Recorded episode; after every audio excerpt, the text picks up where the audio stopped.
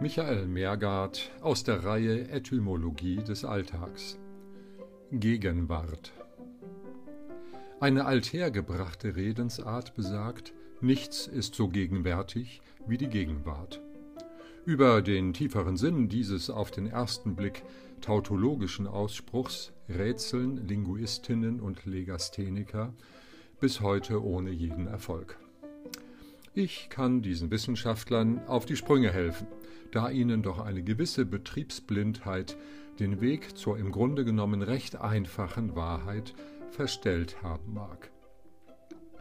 Ersetzen wir nämlich in der oben angeführten verbalen Gleichung die erste Präposition gegen durch ihr Synonym wieder, erhalten wir den folgenden, nunmehr sinnstiftenden Satz Nichts ist so widerwärtig wie die Gegenwart.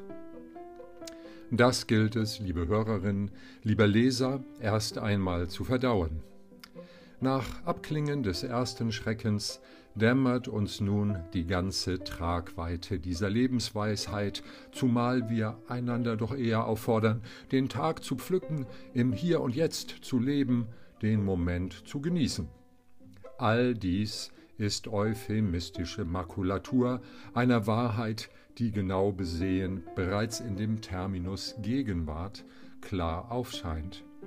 Der Wart nämlich als Torwart oder Blockwart oder Gefängniswart, der große Verhinderer von Freiheit, Lust und Erfolg, verbündet sich mit dem Wider, von seinem dialektischen Gegenpol des Für beraubt, zum Gegenwart, Widerwart, stets darauf aus, dem existenziell leidenden Menschen ein weiteres Hindernis in den Weg zu stellen.